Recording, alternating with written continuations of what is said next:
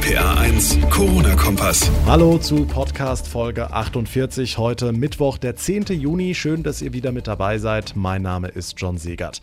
Heute ein ganz wichtiger Tag für die Menschen, die in den deutschen Grenzgebieten leben. Bundesinnenminister Seehofer hat bekannt gegeben, dass Deutschland ab nächster Woche die Binnengrenzkontrollen einstellt. Was bedeutet das genau für die Pendler, für Menschen aus dem Ausland und vor allem für die Erntehelfer? Für die gibt es nämlich gesonderte Regelungen. All diese Fragen beantworten wir ausführlich in dieser Folge.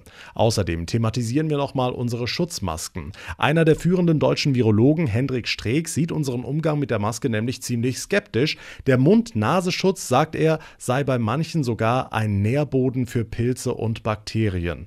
Was wir seiner Meinung nach falsch machen und wie es besser laufen könnte, auch das klären wir in dieser Ausgabe. Und ich spreche mit dem Rheinland-Pfälzischen Philologenverband über die angedachten Lockerungen für Schüler nach den Sommerferien. Warum der Verband die eher skeptisch sieht, das gleich Thema. Jetzt aber erstmal die wichtigsten Infos vom heutigen Tag. Seit Monaten müssen die Menschen in den deutschen Grenzgebieten strikte Kontrollen, lange Wartezeiten und teilweise Einreiseverbote in Kauf nehmen. Die Grenze zu Luxemburg bildet da die große Ausnahme. Dort sind die Kontrollen vor gut einem Monat aufgehoben worden. Seit heute ist klar, auch an allen anderen deutschen Landesgrenzen herrscht ab dem kommenden Dienstag ebenfalls wieder der Normalzustand. Dann enden nämlich die Kontrollen zu Österreich, der Schweiz, zu Frankreich und Dänemark. Heißt, EU-Bürger und Schweizer können wieder ohne Kontrollen und ohne Quarantänevorschriften einreisen. Allerdings gibt es ein paar Ausnahmen. Für Einreisende aus Spanien gilt das Ganze erst ab dem 21. Juni, weil dort die Infektionszahlen noch zu hoch sind. Etwas schlechter sieht es für Schweden aus. Auch dort gibt es immer noch zu viele Neuinfektionen. Deshalb müssen Schweden nach der Einreise bei uns weiterhin zwei Wochen in Quarantäne. Solche Entwicklungen im Ausland würde man auch weiterhin im Auge behalten, sagte heute Bundesinnenminister Seehofer und gegeben Gegebenenfalls müssten die Maßnahmen dann wieder verschärft werden. Sollte in einem Land, nehme ich mal zufällig Österreich, in Niederösterreich ein Landkreis mit einer hohen Infektionsrate äh, sich entwickeln, dann muss das anders beurteilt werden, als wenn unmittelbar an der Grenze, zum Beispiel in Salzburg, sich ein solches Infektionsgeschehen bewegt. Und deshalb werden wir immer im Einzelfall darauf schauen, welche Reaktionen äh, bei Veränderung des Infektionsgeschehens auftritt. Wann die Menschen aus Drittstaaten wieder ohne Beschränkungen einreisen dürfen, darüber ist laut Seehofer noch keine Entscheidung gefallen. Tja, so viel zu den Grenzen im Süden und im Westen.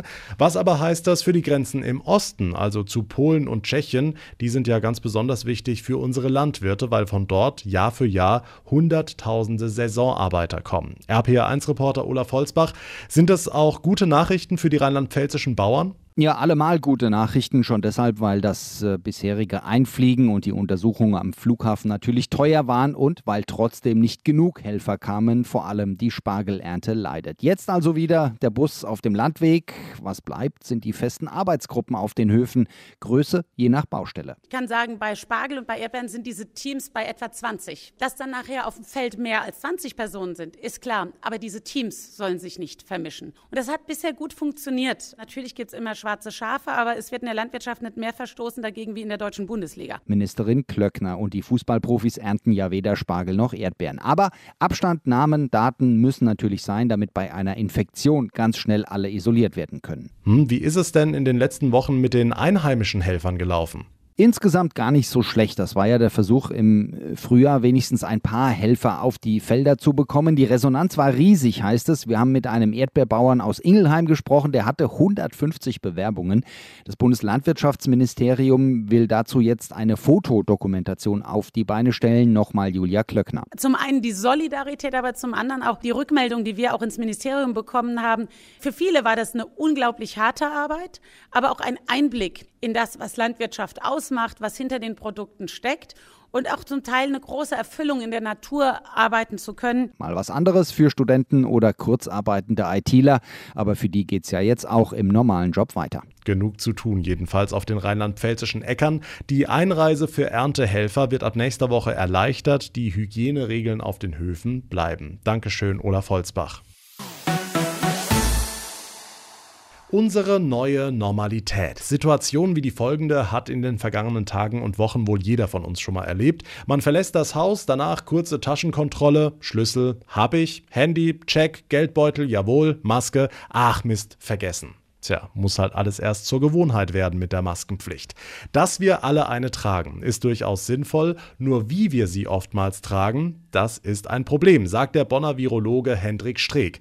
Er sieht den Einsatz von Atemmasken im Alltag wegen der oft falschen Anwendung skeptisch. Die Leute knüllen ihre Masken in die Hosentasche, fassen sie ständig an und ziehen sie sich zwei Wochen lang immer wieder vor den Mund, wahrscheinlich ungewaschen, sagte Streeck heute der neuen Osnabrücker Zeitung.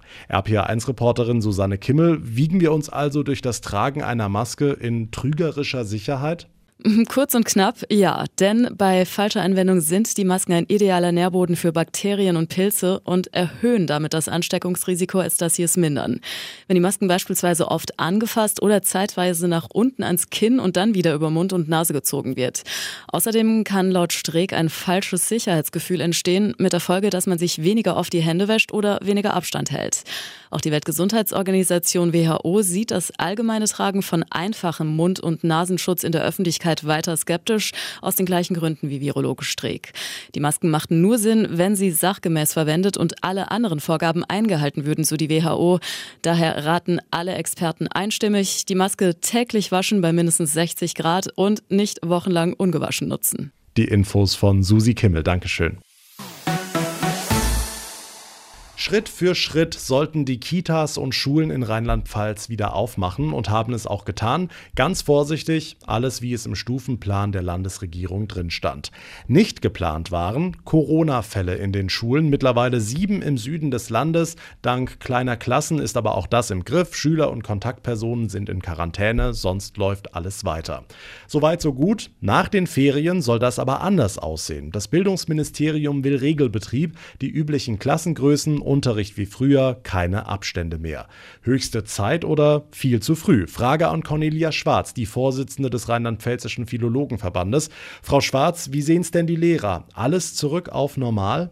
Ja gut, uns wäre nichts lieber als äh, einen normalen Regelbetrieb nach den Sommerferien, wenn denn das Virus weg wäre. Ja, äh, das wäre uns allen am allerliebsten, weil wir glauben, im Regelunterricht erreichen wir einfach die meisten Schüler. Jetzt äh, ist es aber so, dass wir ja nicht davon ausgehen können, dass in den Sommerferien alle zu Hause sitzen mit weitem Abstand. Das heißt, äh, wir befürworten eben, äh, dass man da etwas vorsichtiger ist und dass man nicht jetzt schon vor den Sommerferien sagt, nach den Sommerferien wird alles radikal aufgemacht. Das halten wir für verantwortungslos. Okay, wie sähe Ihr Plan aus? Zurück ins Homeschooling? Ja, unser Plan würde folgendermaßen aussehen, dass man Plan B in der Tasche hat, falls das Infektionsgeschehen eben wieder ein bisschen zunimmt, dass man da tatsächlich eben doch auch auf so eine Kombination aus Fern- und Präsenzunterricht zurückgehen kann.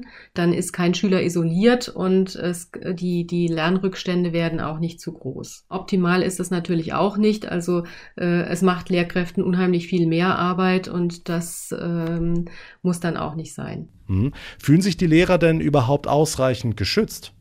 Also im Moment äh, haben wir von der Landesregierung äh, noch keinen wirklichen Plan für den, nach den Sommerferien. Das heißt, wir pochen da schon noch mal drauf, dass da auch für den Schutz von Lehrkräften nachgebessert wird. Wie man größere Sicherheit in der Schule bekommen kann, äh, da müssen wir tatsächlich noch die Experten fragen. Es ist zum Beispiel denkbar, dass man Belüftungssysteme äh, integriert aus unserer Sicht wäre eine Reduzierung der Klassengrößen das A und O. Das wäre tatsächlich eine Investition in die Zukunft. Sagt Cornelia Schwarz vom Philologenverband Rheinland-Pfalz. Vielen Dank. Dem Verband und nicht nur ihm geht es ein bisschen zu schnell mit den Plänen für normalen Unterricht nach den Sommerferien. Warten wir es ab, ob es letztlich dabei bleibt. Das war der RPA1 Corona-Kompass für heute. Vielen lieben Dank fürs Zuhören. Wie immer würde ich mich freuen, wenn ihr den Podcast abonniert. Geht unter anderem bei Spotify oder auch bei iTunes bzw. Apple Podcast. Dort könnt ihr auch gerne eine Bewertung hinterlassen. Mein Name ist John Segert. Ich wünsche euch einen schönen Feiertag morgen. Wir hören uns dann am Brückentag, am Freitag wieder. Bis dahin eine gute Zeit und vor allem bleibt gesund. Der RPA 1 Corona-Kompass.